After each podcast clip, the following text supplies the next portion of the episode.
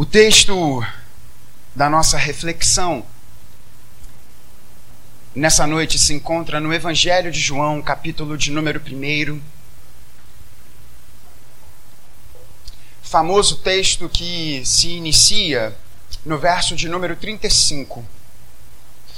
Eu farei a leitura segundo a tradução da Nova Almeida atualizada. E peço que você Acompanhem comigo.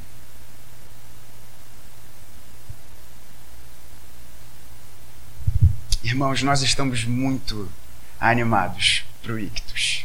Muito animados para o Ictus. Vai ser maravilhoso. Assim diz a palavra de Deus. No dia seguinte, João estava outra vez na companhia de dois dos seus discípulos. E vendo Jesus passar, disse: Eis o Cordeiro de Deus. Os dois discípulos, ouvindo dizer isso, seguiram Jesus. E Jesus, voltando-se e vendo que o seguiam, disse-lhes: O que vocês estão procurando? Eles disseram, Rabi, onde o Senhor mora? Rabi quer dizer mestre. Jesus respondeu: Venham ver. Então eles foram, viram onde Jesus estava morando e ficaram com ele aquele dia. Eram mais ou menos quatro horas da tarde. André, o irmão de Simão Pedro, era um dos dois que tinham ouvido o testemunho de João e seguido Jesus. Ele encontrou primeiro o seu próprio irmão, Simão, a quem disse: Achamos o Messias. Messias quer dizer Cristo. E o levou a Jesus. Jesus olhou para ele e disse: você é Simão, filho de João, mas agora será chamado Cefas. Cefas quer dizer Pedro. Essa é a palavra de Deus. O Evangelho de João é um texto que tem um alvo muito direto. João nos diz, João diz ao seu leitor qual é o seu objetivo. João é totalmente intencional em seu texto e nós vamos falar sobre intencionalidade nessa noite. Caminhando para a conclusão do seu evangelho, João disse que tudo aquilo que foi escrito, o que nós acabamos de ler, portanto, foi escrito para que o leitor saiba, para que o leitor conheça que Jesus não é um simples pobre que viveu aproximadamente 33, 34 anos, que percorreu a Galiléia e foi sepultado fora de Jerusalém pelas autoridades do seu tempo. Não. João escreve o seu texto para dizer de forma clara, direta e inequívoca que Jesus é o Filho de Deus que ele é o esperado Salvador, que ele é o Messias. E nós lemos um texto em que dois homens se referem a Cristo Jesus como o Messias. Portanto, o texto que eu e você lemos se insere nesse objetivo maior de mostrar quem é Jesus. O Evangelho de João é maravilhoso, pois ele apresenta uma perspectiva diferente dos outros três evangelhos, assim chamados sinóticos, porque eles apresentam quase que um mesmo relato. João não, João apresenta uma outra perspectiva que se soma, não se contrapõe, porém se soma a dos evangelistas sinóticos, Marcos, Mateus e Lucas. E o texto que nos é apresentado aqui se insere na primeira semana do ministério público de Jesus. Quando Jesus não mais trabalhava como carpinteiro, pois é isso que os textos nos dizem, e começa a sua jornada pública em direção à cruz. Em direção à cruz. E nós vemos o encontro dos primeiros discípulos com Cristo Jesus. E hoje em dia, na igreja, de uma forma muito saudável, nós, cristãos, olhamos para o estado de coisas da igreja brasileira e vemos que tem alguma coisa aí que não está muito certa. E falamos, nós precisamos voltar às origens, precisamos voltar, precisamos olhar para a igreja primitiva, precisamos voltar a como os nossos irmãos eram no passado. Isso é verdade. Isso é verdade. E aqui nós vemos de uma forma muito clara, efetiva, os primeiros discípulos de Jesus.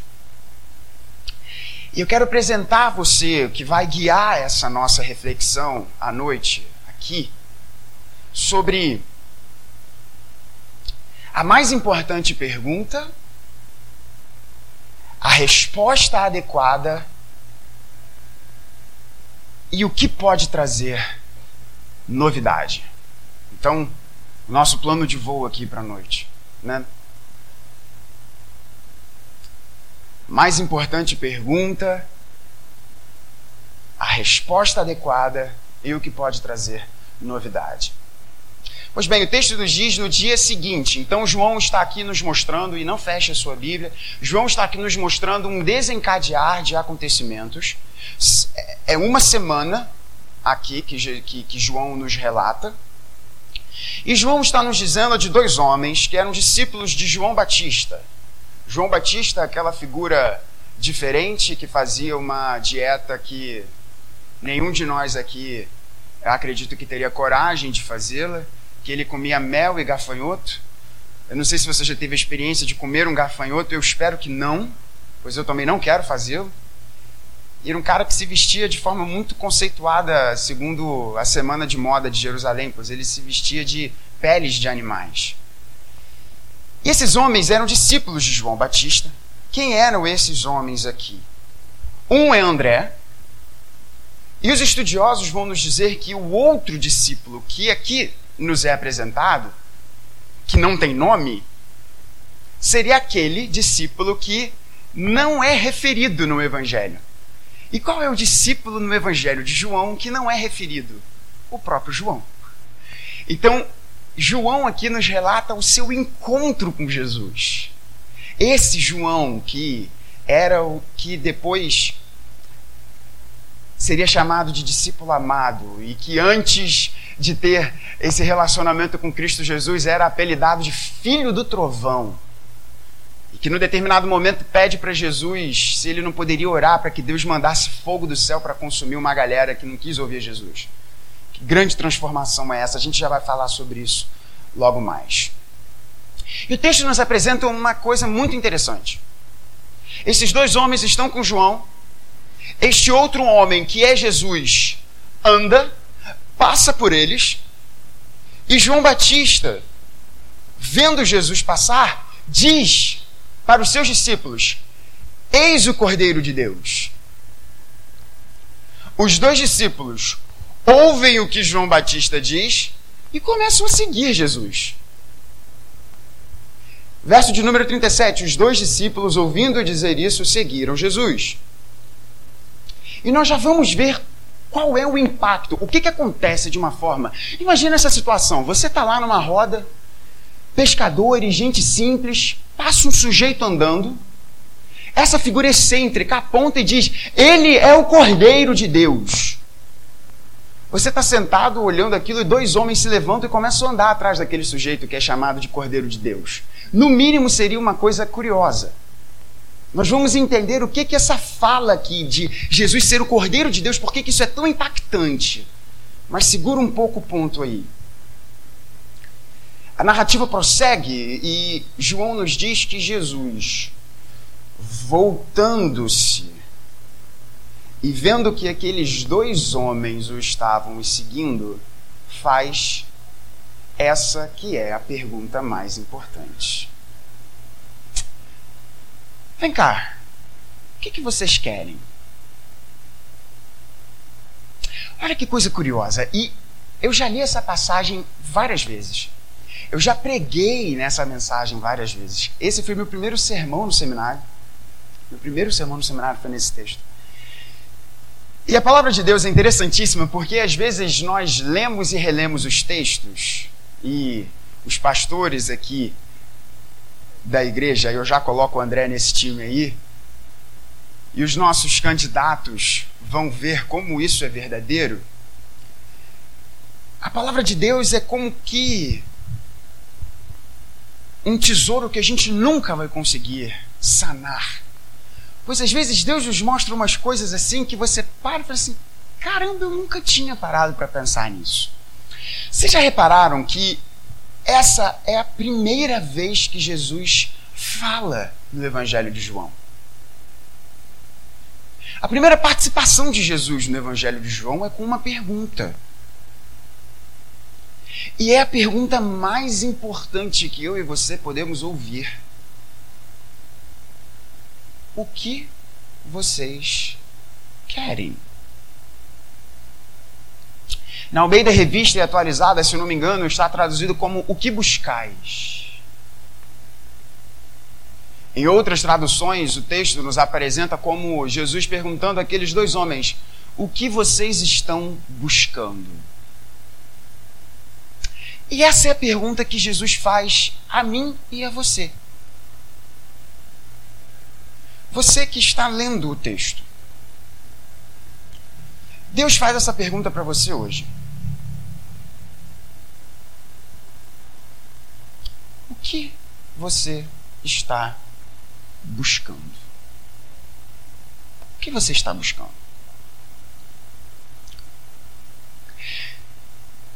O ser humano já foi por muito tempo definido no campo daqueles que estudam o pensamento sobre foi definido como o ser racional. E temos aquela frase super conhecida de René Descartes que diz: penso, logo existo. Porém, muitos estudiosos, e você não precisa ser um estudioso para perceber isso, que na verdade nós somos muito mais definidos por aquilo que buscamos, por aquilo que sentimos, por aquilo que faz o nosso coração pulsar, do que meramente aquilo sobre o que depositamos o nosso pensamento. Portanto, quando Jesus pergunta àqueles dois homens: O que vocês estão buscando? Jesus vai direto para o mais profundo do nosso ser. Jesus vai para o profundo da alma. E ele fez aquela pergunta a André e a João. E ele faz essa pergunta hoje para cada um de nós aqui o que vocês estão buscando. O que, que você busca quando você quer se aproximar de Deus? Quais são as suas motivações? O que é aquilo que motiva você a sair da sua casa e estar sentado num banco talvez pouco ou muito confortável nesse ambiente aqui para ouvir alguém falando sobre a palavra de Deus. Em outras palavras, o que você tem buscado? Essa é a pergunta mais importante que eu e você podemos nos deparar.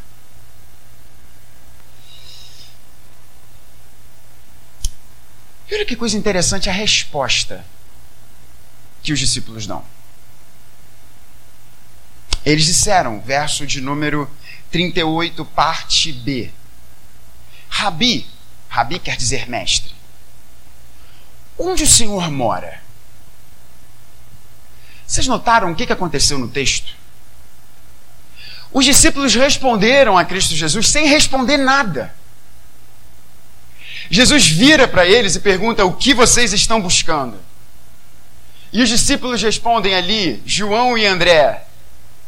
Em outras palavras, é, Jesus, essa resposta não é uma resposta simples. Vem cá, onde é que você está hospedado? Onde é que você mora? Porque isso daqui pode levar um tempo.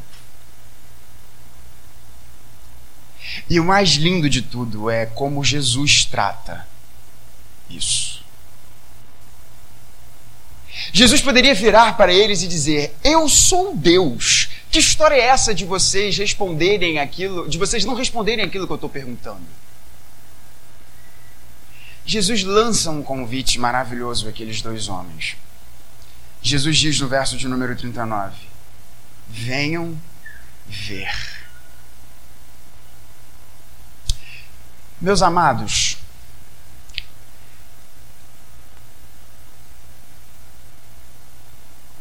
aquilo que nós buscamos não é algo simples de se entender. As perguntas difíceis da nossa alma, que vão além de quanto é a soma de 2 mais 2, são perguntas que requerem maturidade. São perguntas que requerem tempo, pensamento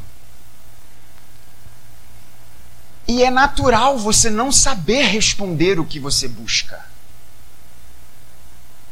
Pois o profeta Jeremias vai nos dizer, ao contrário do que diz a nossa cultura pop, de dizer que você tem que seguir o seu coração. O profeta Jeremias fala: Não, meu irmão, não segue teu coração, não, porque teu coração é enganoso. É muito enganoso e corrupto. E um dos meus heróis, João Calvino, vai nos dizer, vai colocar mais um pouquinho de pimenta nessa história, dizendo que o coração do ser humano é uma fábrica de produzir ídolos. Portanto, Jesus pergunta para você essa noite, agora, aqui, nesse momento, aqui agora, o que que você está buscando? É a resposta legítima uma das respostas legítimas é a que os discípulos deram: Senhor, eu não sei te responder o que, que eu estou buscando. Não sei.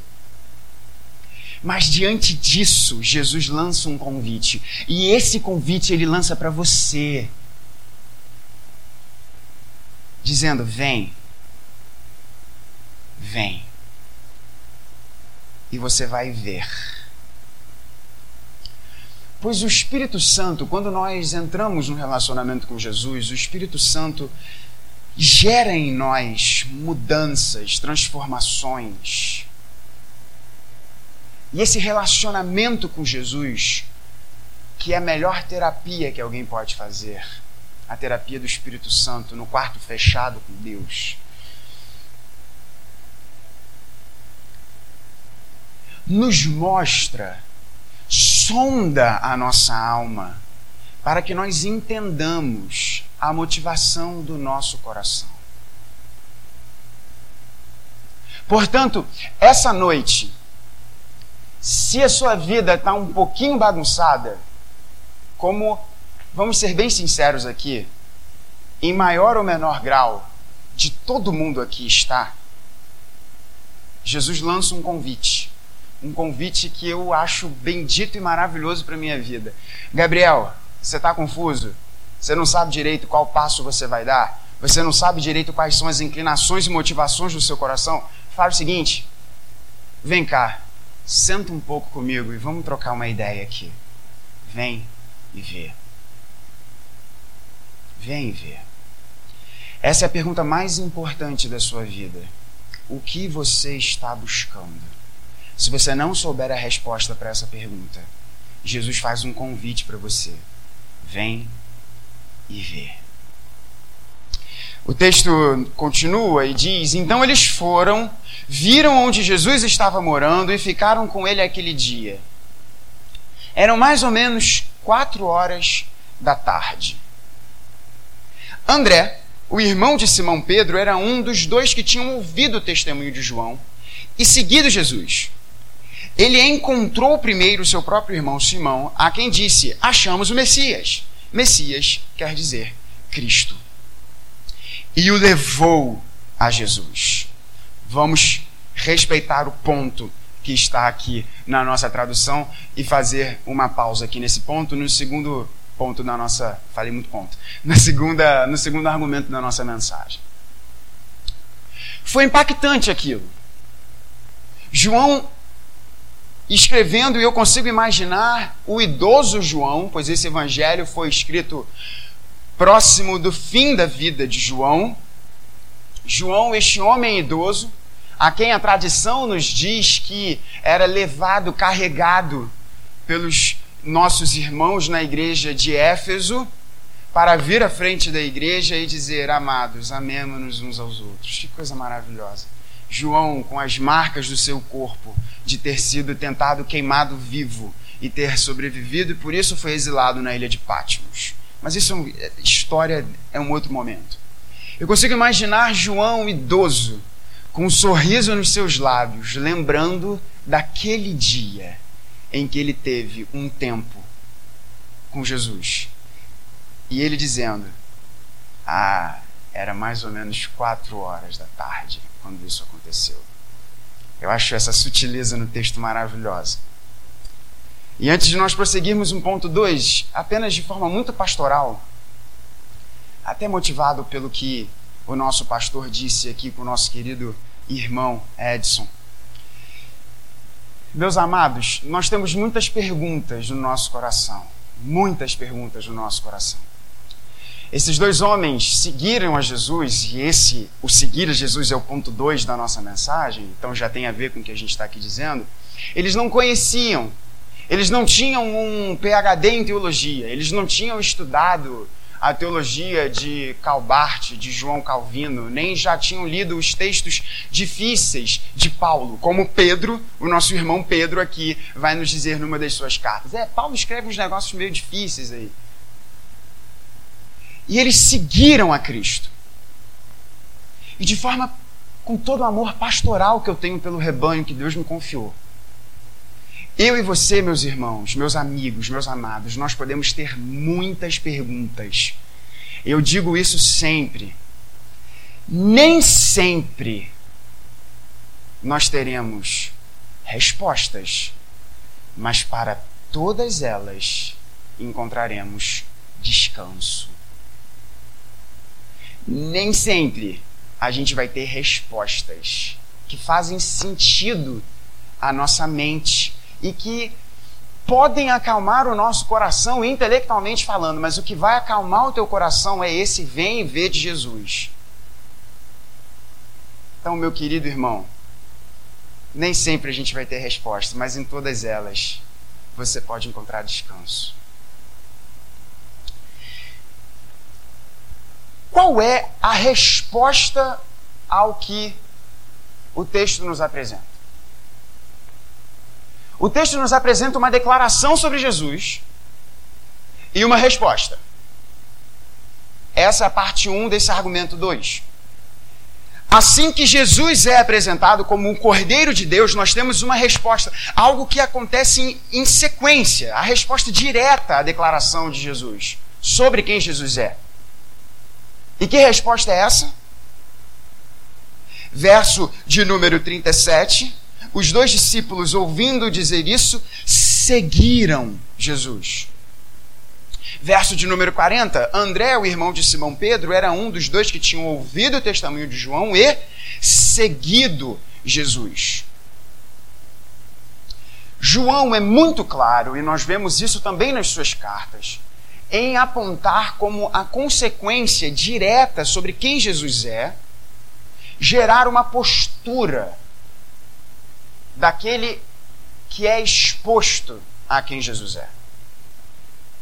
E a consequência, a resposta adequada desta pessoa é seguir a Cristo.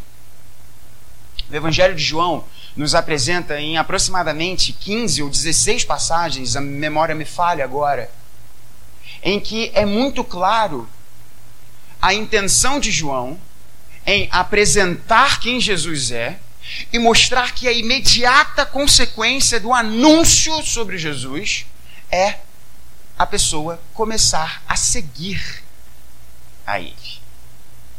Mas o seguir não é um andar atrás apenas. A gente precisa entender o contexto vivencial. Nossos seminaristas Erivaldo e Will, vocês vão ouvir muito isso no seminário, o Citizen Leben. Não é, pai? André? O Citizen Leben, o contexto vivencial da passagem. É necessário a gente entender o contexto vivencial do que significava seguir nos tempos.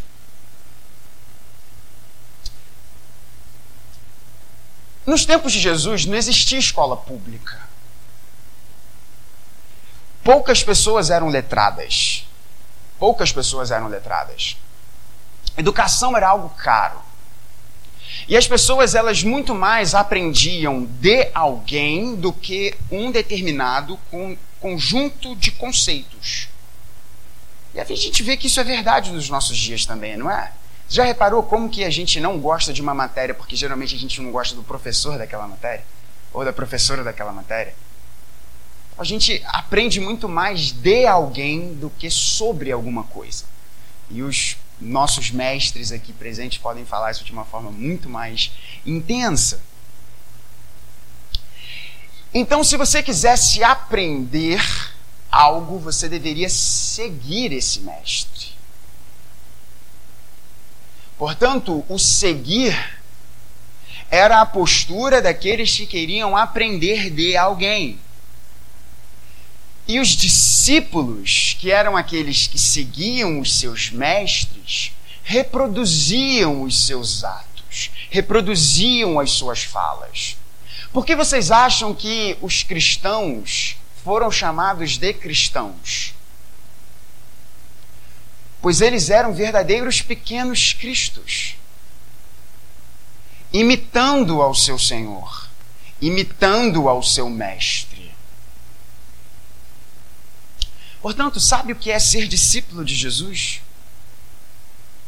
É seguir a Cristo. E o que é seguir a Cristo? É ser como Ele é. Esse texto vai nos apresentar Jesus como modelo e como Salvador. E nesse ponto aqui do discipulado, Jesus é o nosso modelo. Nós devemos seguir a Ele, seguir as suas seus passos. E quando dizemos que devemos seguir a Jesus, isso significa a gente passar por cima de uma coisa que é muito preciosa a nós, que é o nosso orgulho.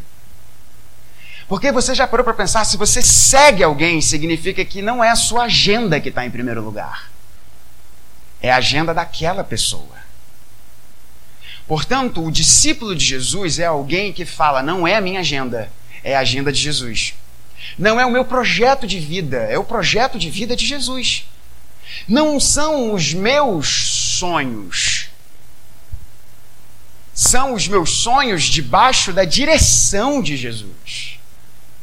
E é isso que eu e você temos que ser um sorriso nos lábios e com o coração inflamado. Discípulos seguem a Cristo. Se a nossa igreja, se a igreja presbiteriana do Jardim Guanabara, seguir a Cristo, nós veremos uma revolução na Ilha do Governador. Uma revolução, pois nada consegue parar a igreja. Nada consegue parar a igreja. O nosso pastor nos diz a citação de um importante teólogo que agora me falha a memória, que diz que a igreja é a maior força sobre a face da terra. E de fato a igreja é a maior força sobre a face da terra.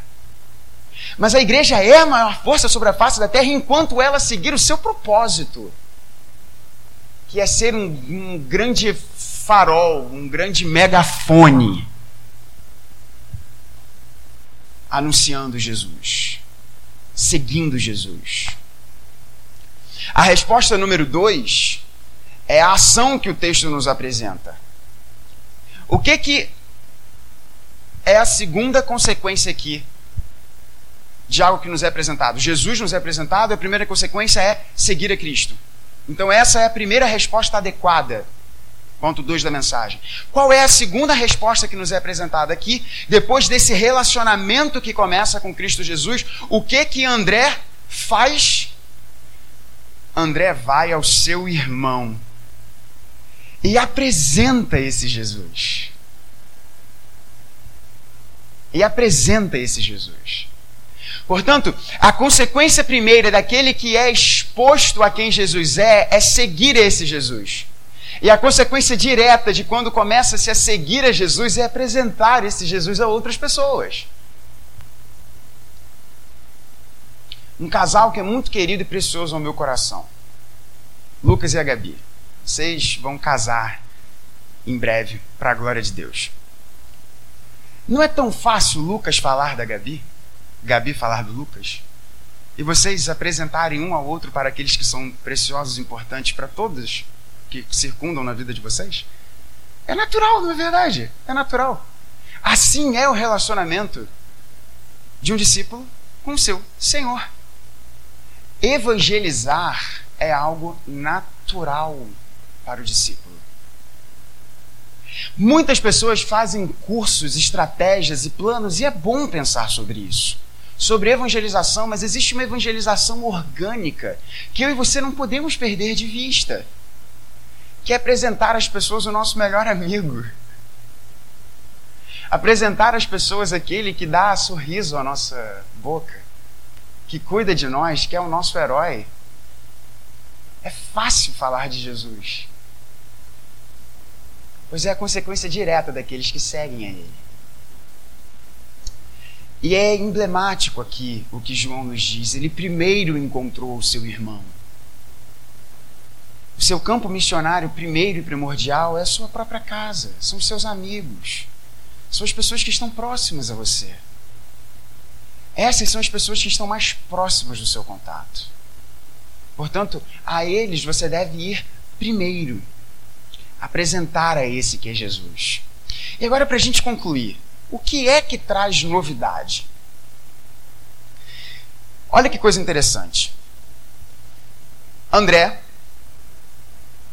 vai ao seu irmão e diz: Achamos o Messias. Messias quer dizer Cristo. E o leva a Jesus. E Jesus faz uma coisa sensacional. Sensacional. Eu consigo imaginar como é que foi para Pedro esse encontro. Jesus conhece Pedro. E Jesus logo fala para Pedro: Pedro, vem cá, olha só. Teu nome é Simão, filho de João, mas você agora vai ser chamado Cefas. Cefas quer dizer Pedro. O encontro com Jesus não é apenas uma possibilidade de você ter uma versão melhor de você. Você já reparou quantos memes de Instagram, frases motivacionais dos blogueiros e das blogueiras que falam aí, né? Encontre a melhor versão de você. A melhor versão de você sem Cristo continua sendo podre. De forma muito direta. O encontro com Jesus não vai trazer uma versão melhor de você. Vai trazer um novo você. Uma nova pessoa. Novidade de vida. Novidade. Pedro, nesse encontro, não teve apenas um novo nome, teve um novo ser não é apenas uma melhoria de vida, é um novo ser, uma nova pessoa. E se você nessa noite, nesse momento, entrar num relacionamento com Jesus, você não terá uma versão melhor de você, você terá um novo ser. Perdão. Um novo ser, uma nova criação. Pois isso é o que o Evangelho nos promete. Agora, o que é que gera isso? a primeira declaração que o texto nos apresenta. João Batista nos diz de Jesus: Ele é o Cordeiro de Deus. E é isso que tem poder de transformar você e a mim em pessoas novas. Em uma nova criação, em trazer novidade de vida. E isso, meu irmão, não acontece apenas uma vez. O Evangelho gera isso em nós diariamente. Por que Jesus é chamado de Cordeiro de Deus? Jesus nos é chamado de o Cordeiro de Deus porque a humanidade escolheu se separar de Cristo Jesus, de Deus, do seu Criador. A humanidade escolheu viver uma vida sem Deus. A humanidade escolheu, se possível assim fosse, determinar o seu próprio caminho, distante ao largo da sua fonte de vida e daquele que define a sua própria identidade enquanto ser humano.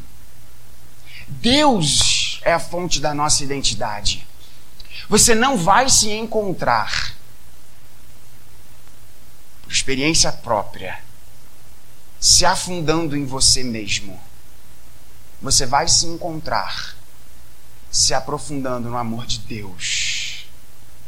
Pois Ele é quem define a nossa identidade. A sua identidade não é definida por nada que há em você mas por tudo que há em Deus. E é livre e é libertador dizer isso. Mas a humanidade escolheu se distanciar de Deus. A humanidade escolheu a morte. E você pode perguntar, pastor, por que, que Deus deu essa escolha? Por que, que Deus escolheu ofertar essa possibilidade à humanidade? Porque Deus não queria um amor que fosse obrigado. Os teólogos assim vão nos dizer um amor genuíno, um amor verdadeiro. E os nossos primeiros pais no jardim tomaram essa decisão, e eu e você tomamos essa decisão no nosso dia a dia. Sem Cristo.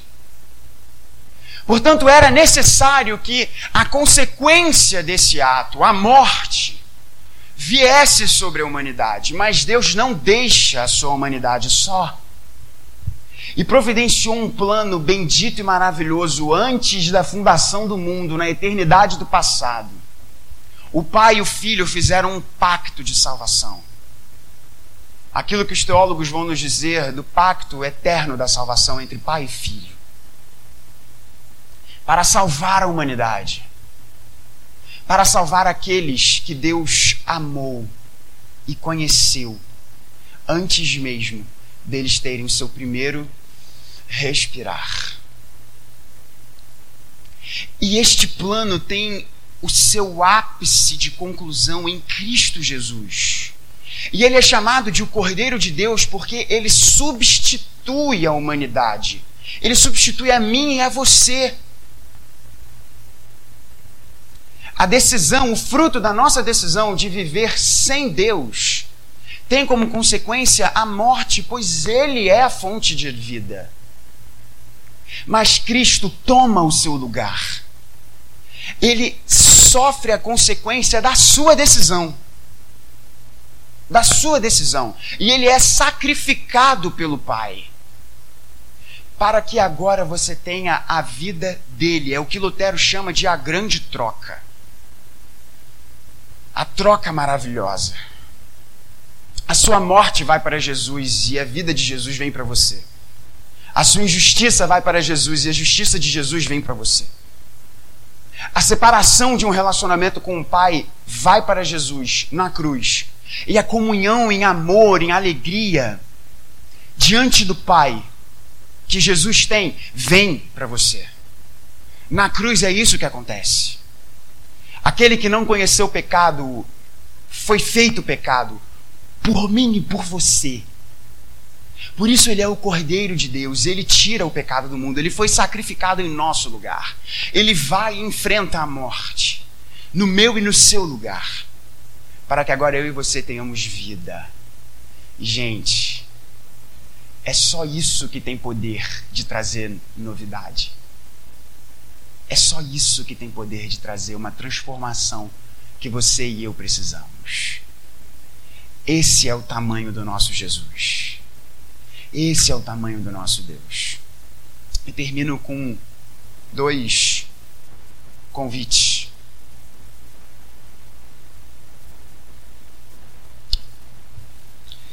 Talvez você tenha nascido num lar cristão, como eu nasci.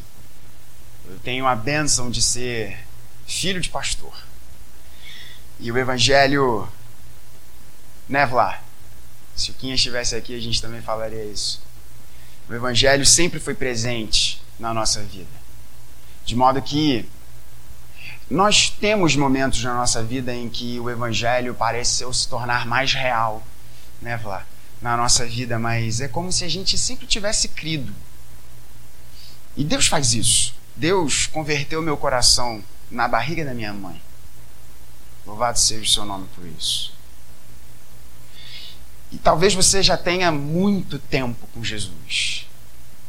Muito tempo com Jesus. Talvez os teus cabelos grisalhos ou a falta deles possa demonstrar uma caminhada longa no evangelho.